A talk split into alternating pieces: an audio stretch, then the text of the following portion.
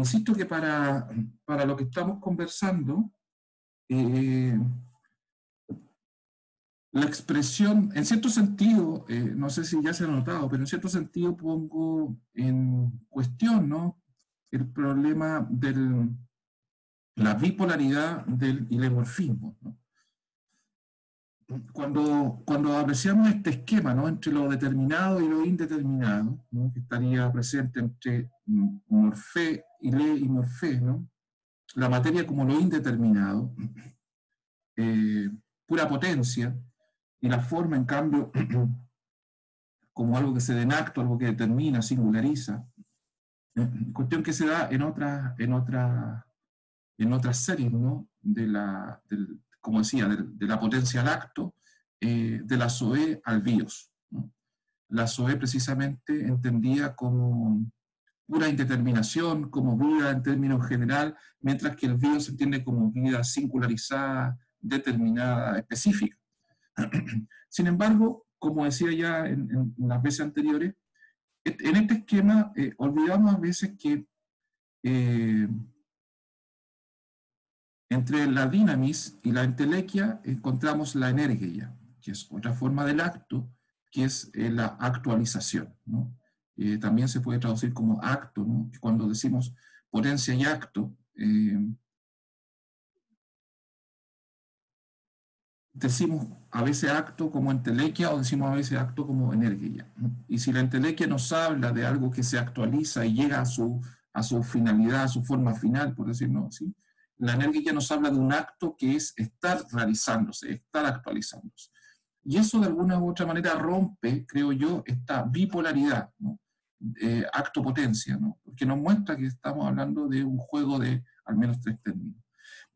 Entonces, intento leer el problema del ilemorfismo, del acto y la potencia, ¿no?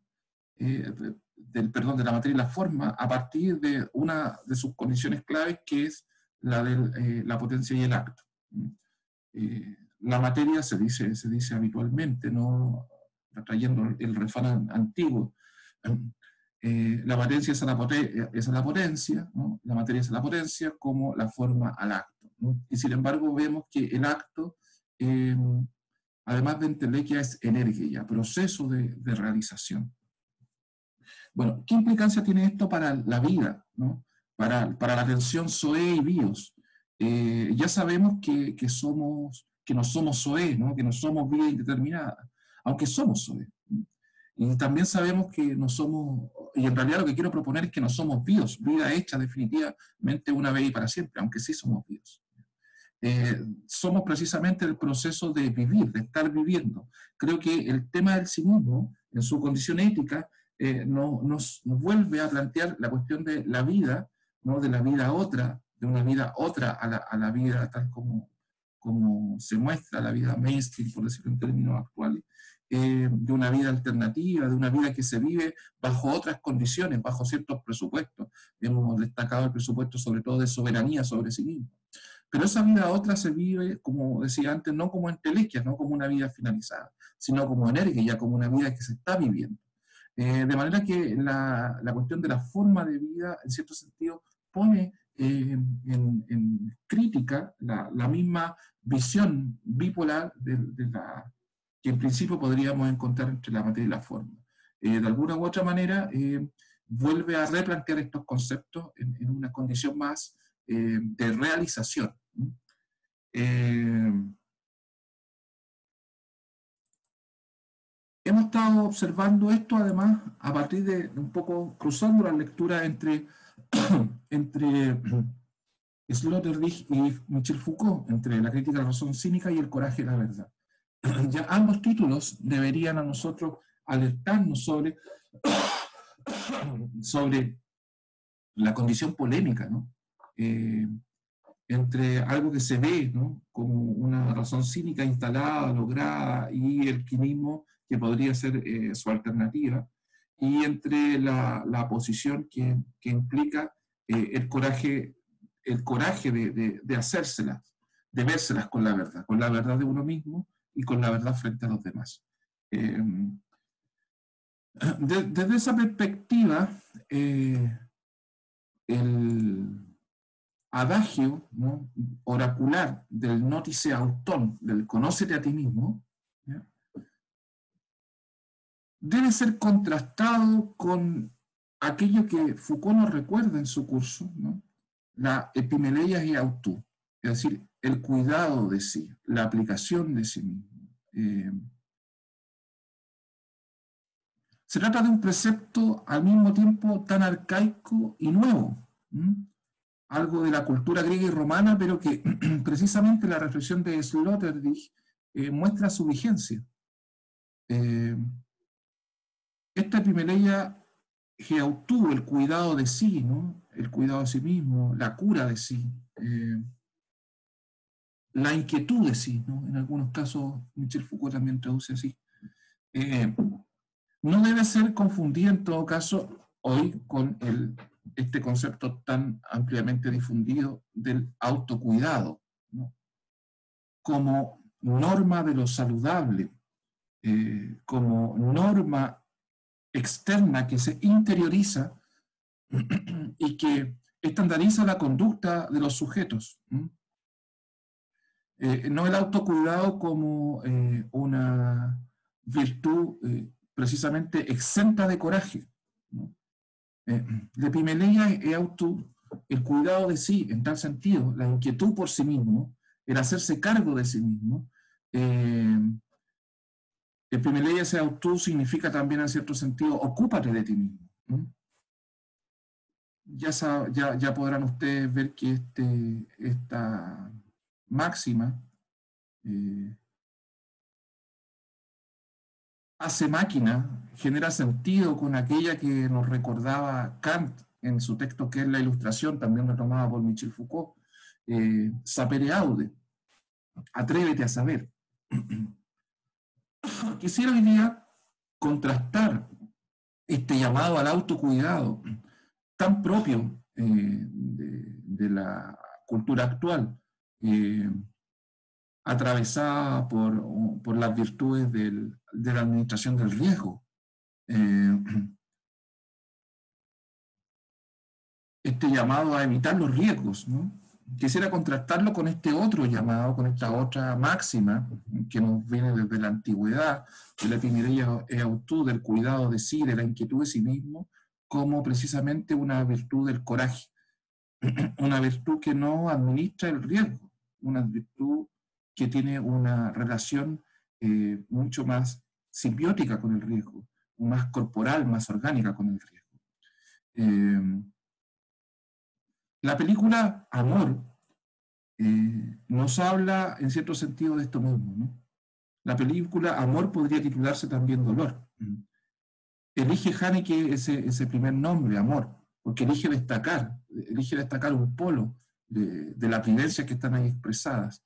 Eh, y sin embargo, lo que vemos en la película es precisamente esta relación que hay entre el cuidado de sí, el cuidado de otros, la soberanía, la afirmación de la propia existencia, la propia existencia soberana. Y la vivencia eh, contradictoria en principio, o al menos paradójica, entre el amor y el dolor. Eh, un amor que sobrevive a través del dolor, eh, un amor que termina produciendo la muerte del ser querido una muerte en todo caso que no tiene nada que ver con aquellos amores fatales de los cuales nos habla la prensa roja, eh, de esos eh, crueles asesinatos por amor, eh, de los crímenes pasionales, todas aquellas etiquetas con las cuales se han encubierto durante décadas y siglos a través de los medios de comunicación, se han comunicado encubiertamente aquello que hoy día eh, conocemos como femicidio, crímenes de odio eh, de género. Eh, en este caso se trata de una experiencia de amor que llega a alturas tan radicales y tan extremas que tiene que hacerse cargo de la muerte del ser querido, no solamente como un peso que se carga a través de la condolencia y la nostalgia, sino como un acto que se realiza. provocar la muerte del ser querido para evitar más dolor.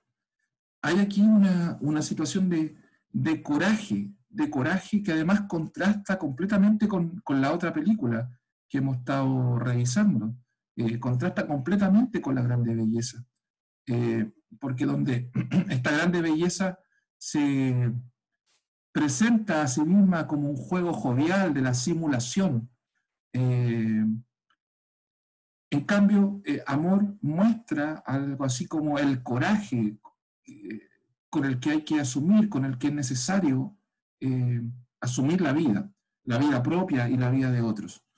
me parece muy interesante que, por lo menos así interpreto el final de la película, que el marido de la película ¿no? tenga que finalmente partir detrás de su mujer muerta, convocado por ella, eh, salir de la, de la casa, eh, desaparecer. La muerte de ella va asociada a la desaparición de él. Eh, sabemos que esta desaparición es un símbolo permanente en nuestra cultura de la muerte. y sin embargo, esta, esta poética de la muerte, la desaparición y el amor contrasta completamente con aquella otra película, eh, La Grande Belleza de Sorrentino, en la cual la vida simulada, el goce simulado, el placer simulado va mostrando eh, la banalidad de una vida cotidiana eh, que está de alguna u otra manera, manera embargada por la simulación. Y sin embargo, esa simulación tiene sus costos, cobra sus propias hipotecas no sé si menores o mayores que las que cobra una vida a otra, eh, pero tiene sus costos. Amor y dolor y belleza. Eh, cuando hablamos del el cuidado de sí mismo como componente esencial de la vida a otra, la epimeleia e autú como algo que está en el centro de esa vida a otra, del cinismo o del quinismo, eh, si asumimos la, la nomenclatura de Sloterdijk, del quinismo como propuesta de vida a otra, cuando asumimos que el cuidado de sí está al centro de eso, lo que tenemos que preguntarnos es precisamente si esto trata de un cuidado de sí, que es, está hecho como aquel que cuida de sí en la película La Gran Belleza, es decir, como aquel que cuida de sí a través de la simulación, eh, o como aquel que cuida de sí y también cuida de otros a partir de esta experiencia del amor y del dolor. Por supuesto, no pretendo aquí hacer ni una defensa ni una invitación al dolor. Eh, no creo que el dolor tenga en sí mismo ninguna virtud, sino de entenderlo al interior, por lo menos como se muestra en la película, de entenderlo al interior de una práctica de sí mismo como una vida vivida con coraje. Eh, el coraje de la verdad, entonces, de del parresiasta, aquel que actúa con franqueza respecto a sí mismo, se vuelca en un coraje sobre la propia vida. La vida filosófica como vida otra, como vida química, eh, no es solo entonces una vida en relación a la palabra. La parresía no, no solamente se relaciona a un decir veraz, sino que en el fondo se configura con una práctica vital, con un bios filosóficos que vive, que experimenta con coraje eh, la verdad de sí mismo y que experimenta con coraje la verdad de los otros. Eh, en la película Amor, una escena eh, resalta, en mi opinión, respecto a esta apropiación de la franqueza con coraje. Aquella escena donde la hija le pide al padre cuentas eh, le, sugiere llevar a su madre a un asilo, no dejarla morir en casa. Eh, eh, y ante la delusión del padre, ella le sugiere hablar en serio. La reacción del padre es impresionante. Le dice, ¿quieres hablar en serio? Hablemos en serio entonces. ¿Qué quieres? ¿Que deje a tu madre morir en un asilo? ¿Qué quieres? ¿Que renuncie a cómo he vivido? ¿Qué quieres? Que diga hoy que soy un niño y que eh, siga tus consejos sin ningún tipo de... ¿Qué quieres? Hablemos en serio. Eh, hablar en serio, asumir entonces el, coraje significa un acto eh, de autoafirmación, de rebeldía bien particular, en el que este personaje aparece como soberano de sí mismo, sin ningún tipo de posibilidad de renunciar a esa soberanía. Esa soberanía es la que lo hace afirmarse hasta el final, hasta el final incluso frente a la muerte de su amada, eh, muerte provocada por sus propias manos. Pep, al contrario, el, el escritor, ¿no? el novelista de La Gran Belleza,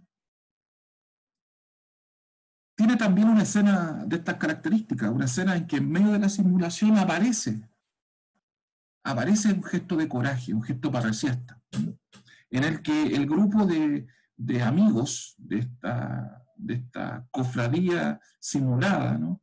Eh, de esta cofradía que permite acompañar soledades, se enfrenta en una terraza.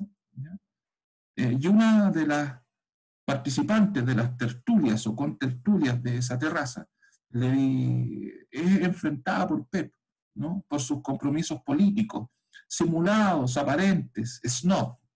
Eh, ella responde con la mayor franqueza a Pep, que en realidad él vive como escritor a propósito de una novela que escribió hace 40 años, eh, luego de lo cual no ha vuelto a escribir sino en prensa amarilla. Esta, esta franqueza este momento, entre comillas, parresiástico de la película, en todo caso, no logra romper ninguno de los procesos de simulación. Y esto nos muestra que en realidad la parresía, el coraje de la verdad, no es en sí mismo productivo, eh, no es en sí mismo, no tiene efectos por sí mismo, sino que requiere un proceso de aceptación, requiere un proceso de movilización de los efectos de quien escucha, eh, de movilización de las verdades de quien escucha. Los griegos dirían metanoia, de un cambio de mentalidad, requiere, ese movimiento, requiere esa dislocación, requiere esa inquietud producida en el otro. De lo contrario, el gesto parresiasta queda puramente vacío. El gesto parresiasta en sí mismo no constituye ningún valor, sino en la medida en que está incorporado en el centro de una vida a otra, de una vida que se vive como vida a otra respecto eh, de una vida general, eh, normativizada.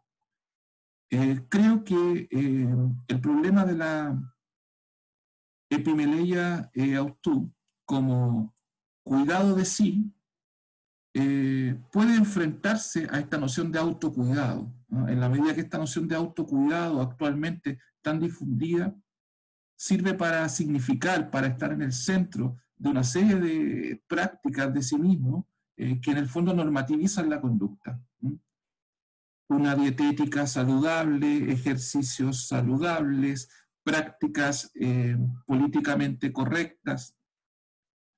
Eh, el autocuidado, alejarse de lo peligroso, alejarse de las drogas, de las malas influencias, de las malas amistades, de los proyectos de vida peligrosos.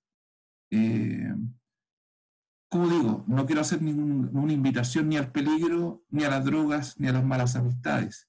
Y sin embargo, la epimeleia auto quiere decir una cosa completamente diferente, a pesar de la similitud de estas dos expresiones en castellano.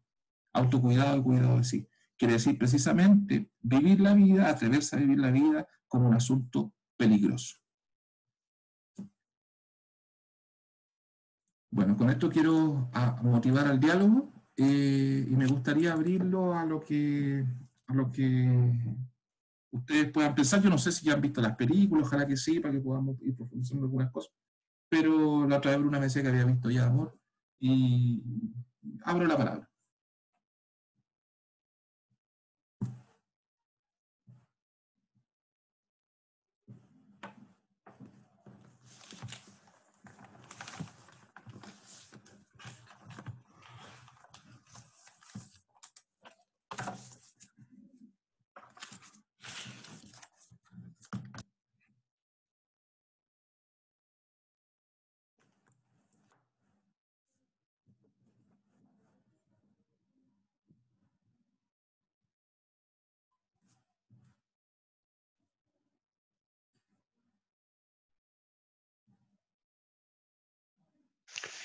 Em, me gustaría comentar que em, el hecho de la parresía de la valentía que conlleva el acto parriciástico, eh, lo entiendo de una forma muy relacionada a la política. Como que justamente en asociación con, este, con esta ley de Solón, del, de aquel que se queda detrás del escudo, ¿no? Eh, hay que ser valiente para actuar políticamente. ¿no? Eso, es lo único que se me ocurre comentar. Sí, o sea, el, tema de la parresía tiene un tópico político que es bien importante. Eh, aparecen los cínicos, eh, no sé si explícitamente, ¿no? El cínico, eh, en cierto sentido, el cínico antiguo, ¿no? El químicos, como estamos hablando, ¿no? El químicos eh, ponen dificultades al poder, ponen dificultades a la autoridad, y lo hace de distintas formas, ¿no? ahora, Foucault comenta esto y le saca, le saca bastante partido, más allá de lo que uno podría explícitamente leer en los cínicos antiguos, muestra precisamente como eh, el, el, se muestra como antidéspota. Eh, el bufón, ¿no? El bufón que pone con su ironía y con su humor, que puede reírse el rey. El bufón es uno de los pocos que puede reírse el rey. Pero también el legislador. También el legislador que pone coto al poder, que se atreve a poner con Solón, por ejemplo. Eh, por supuesto, Sócrates con su gesto irónico, Diógenes frente al poder, en fin. Pero, pero eso es un, aspecto, ¿cierto? Eh, después, eh, como, como, habíamos dicho, ¿no? el parriciasta pone en peligro su propio pellejo frente al poder. Pero por otro lado, esto también tiene una consistencia ética, que es bien importante. Por lo menos, para mí es muy bonito, eh, para mí por lo menos son los dos componentes claves de la cuestión filosófica, que a mí siempre no, es que uno tenga que pensar siempre igual, ¿no? pero al menos en este caso yo siempre lo he, lo he sentido muy, muy, fuertemente. Eh, los problemas filosóficos, para quienes nos dedicamos a esto, no son siempre cosas que elijamos. Yo esto lo tengo muy claro.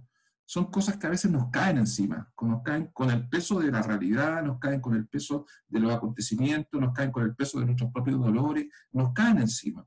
Eh, no siempre lo elegimos, no siempre tenemos esa libertad. Eh, son problemas que a veces nos persiguen.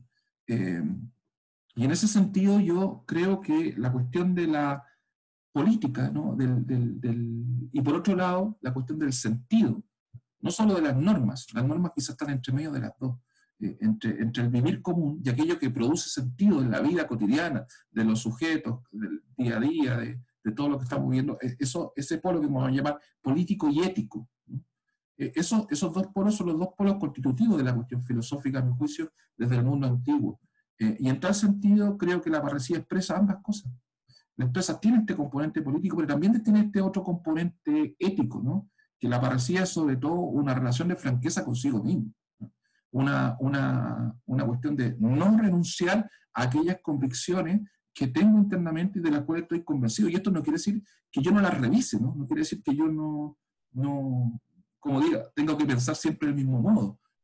Ah, como hay gente que dice, yo esto he pensado 30 años del mismo modo. A mí no me parece ninguna virtud no cambiar de, forma de pensar. Eh, sin embargo, la gente lo asume como una especie de, de, relación consigo mismo. Algo de eso hay, ¿no? Hay una franqueza en mantener, no, no significa no revisar las convicciones, ¿no? Por eso no es el paso hacia el fundamentalismo, pero sí significa tener una relación de franqueza con lo que uno siente, no, no, no simular, no, no, no simularse incluso, no mentirse a sí mismo. Esa, esa relación de franqueza es, básica en el parriciasta y por eso se relaciona con la cuestión del cuidado de sí, con la inquietud de sí mismo, cuando, esto lo dice Agustín, ¿no? cuando yo vengo a mí mismo, cuando yo vengo a hacer un problema para mí mismo, cuando, cuando cuando mi propia vida, cuando yo mismo, con la forma que experimento, que siento, que, en fin, que vivo, se transforma en un problema para mí mismo, en un problema en algo que pensar, me refiero, en algo que me inquieta, ¿no? En una epimeleia de auto, en una inquietud de sí. Eh, ¿Qué es lo que, que, envía hacia el cuidado? Yo, yo, yo, lo veo un poco así, ¿no? Con estos dos componentes, la cuestión de la parresía. Y por eso es tan importante también el pensamiento cínico, porque el pensamiento cínico es en primer lugar un pensamiento ético, ¿no? y, en segundo lugar diría yo un pensamiento político. Sobre todo un pensamiento ético.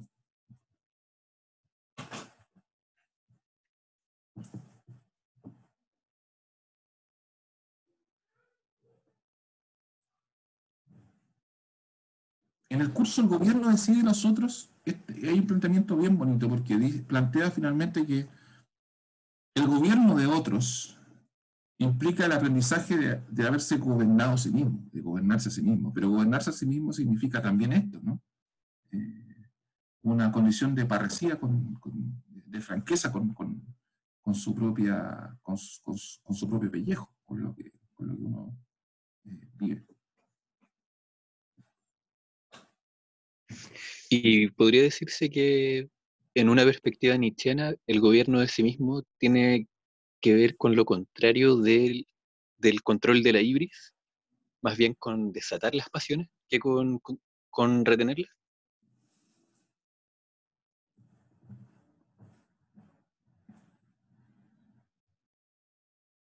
Puede ser, mira, yo, yo lo miraría de, de, varios, de varios sentidos. En un primer nivel sí, creo que sí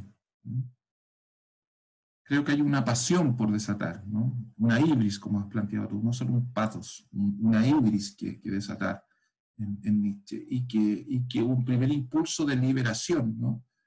quiere, por decirlo en términos contemporáneos, romper con aquellos aspectos eh, monolíticos de la cultura que se expresan como represión, eh, por una parte.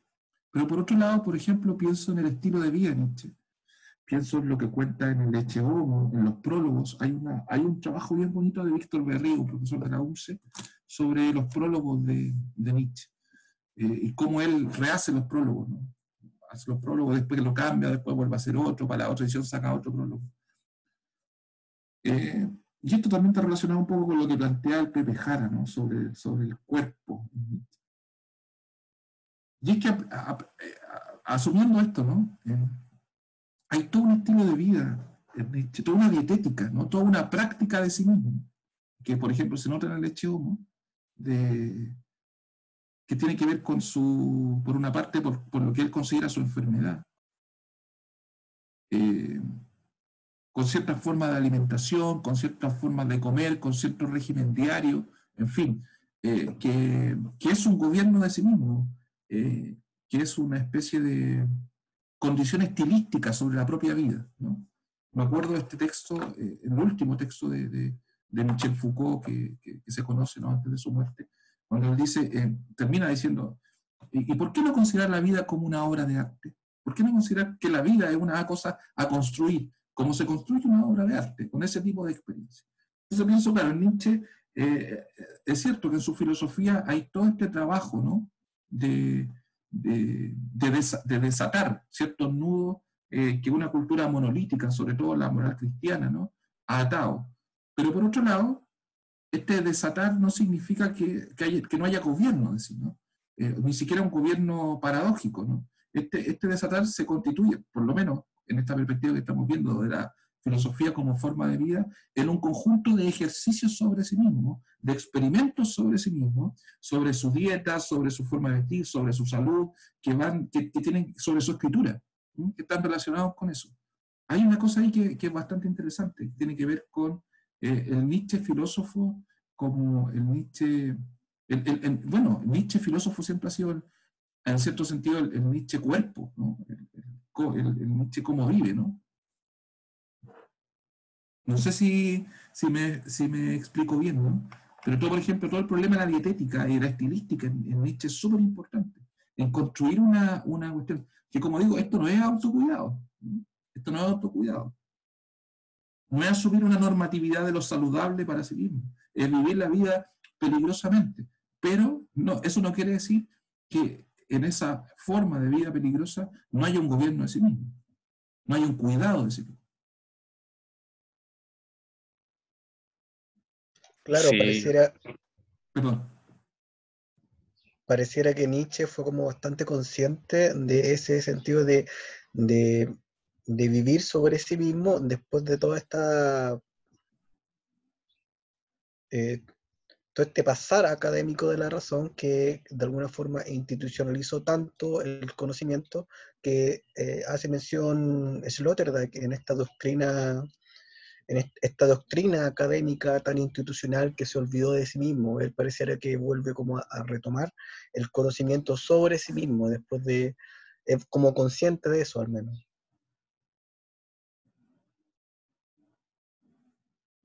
Sí, me parece, me parece que diste uno de las claves, de lo, uno de los nudos, una de las claves para pensar esta cuestión. O sea, creo que en ese sentido, había, había, o sea, eh, Pascal apunta bien, en el sentido de que en Nietzsche está esta cuestión, ¿no? Está esta crítica a la razón, está este filosofar a martillazo, eh, pero también está el cuerpo, está la propia vida como experimento filosófico. Hay un, hay un trabajo de ese tipo, ¿no? Todo el trabajo en Sils María, por ejemplo, en Nietzsche, esa, ese tipo de escritura febril, ¿no? Que tiene, eh, donde está fiebrado escribiendo, ¿no? Eh, y, y, por lo tanto la distancia, la elección por el aforismo, en fin, todo ese tipo de cuestiones tienen que ver con esa con esa gestualidad. Yo les comentaba el otro día en la otra clase, ¿no? A propósito de cómo el, el Ortus Deliciarum eh, dibuja, ¿no? Anota a, Sócrates, ¿no? Que no lo conoce, no conoce a Sócrates. Lo dibuja con zapatos, lo dibuja escribiendo. Sócrates no escribe, Sócrates anda descalzo. Es parte de, su, de, su, de los experimentos sobre su propia vida. Eh, es parte del estilo, eh, por decirlo así. Es parte de sus bios filosóficos.